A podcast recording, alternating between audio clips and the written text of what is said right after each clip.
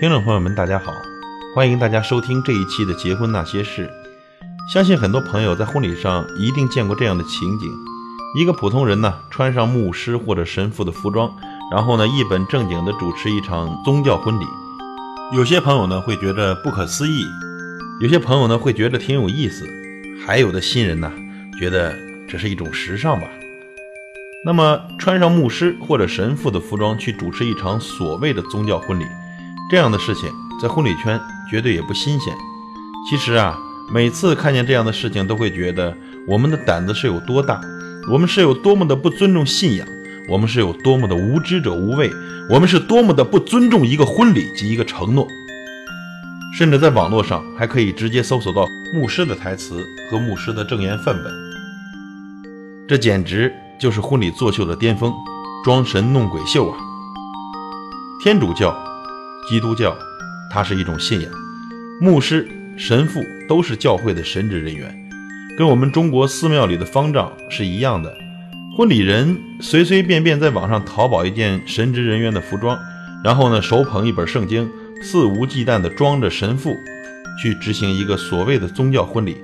这胆子是有多大？我们可以不信。但是我们要有尊重，这是一个多么滑稽的像小丑一样的事情。试想，如果我们中国的佛教有婚礼，你看见一个金发碧眼的外国人淘宝一套袈裟，给一群不信佛教的人主持佛教婚礼，你会不会觉得这群人怎么这么滑稽？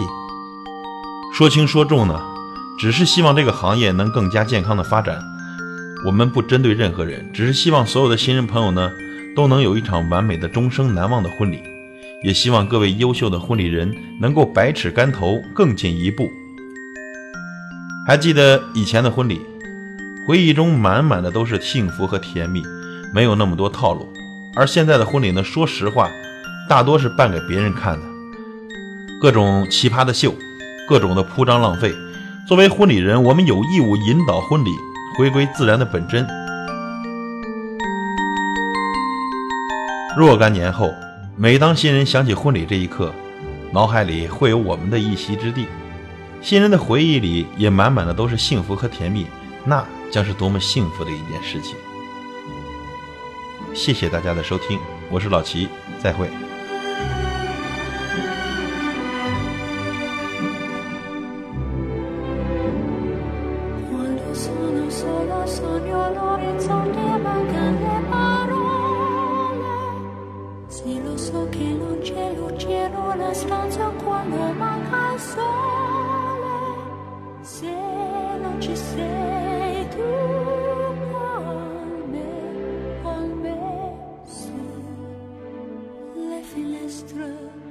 Mostra tutto il mio cuore che è acceso, chiudi